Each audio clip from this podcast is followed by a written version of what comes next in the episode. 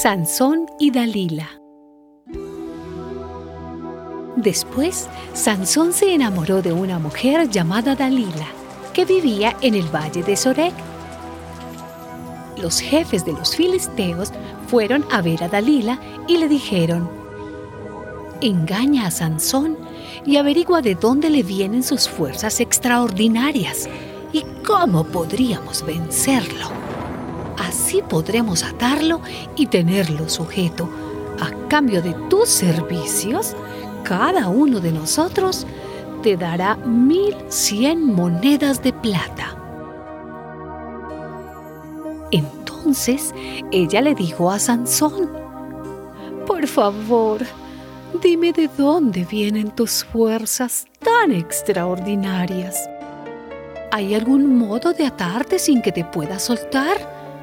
Y Sansón le respondió, Si me atan con siete cuerdas de arco que todavía no estén secas, perderé mi fuerza y seré un hombre común y corriente.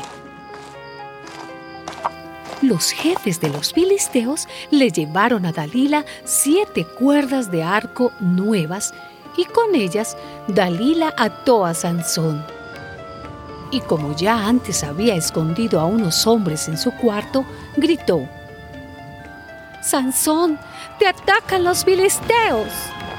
Entonces, Sansón rompió las cuerdas como si fueran un cordón quemado, y los filisteos no pudieron averiguar de dónde le venía su fuerza.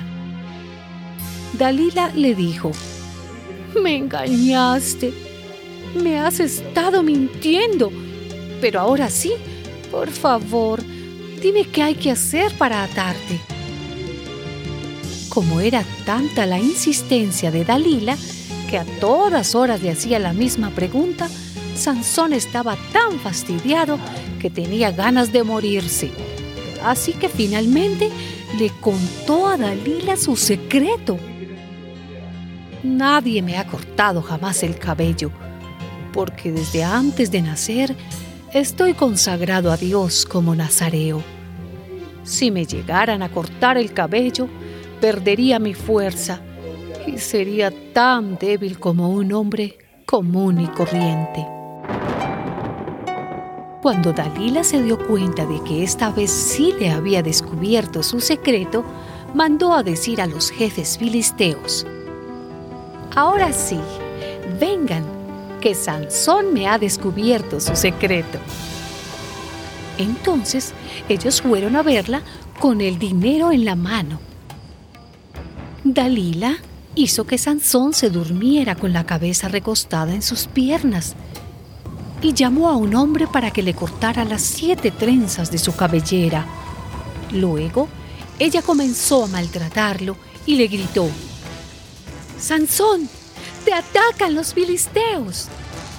Sansón se despertó, creyendo que se libraría como las otras veces, pero no sabía que el Señor lo había abandonado.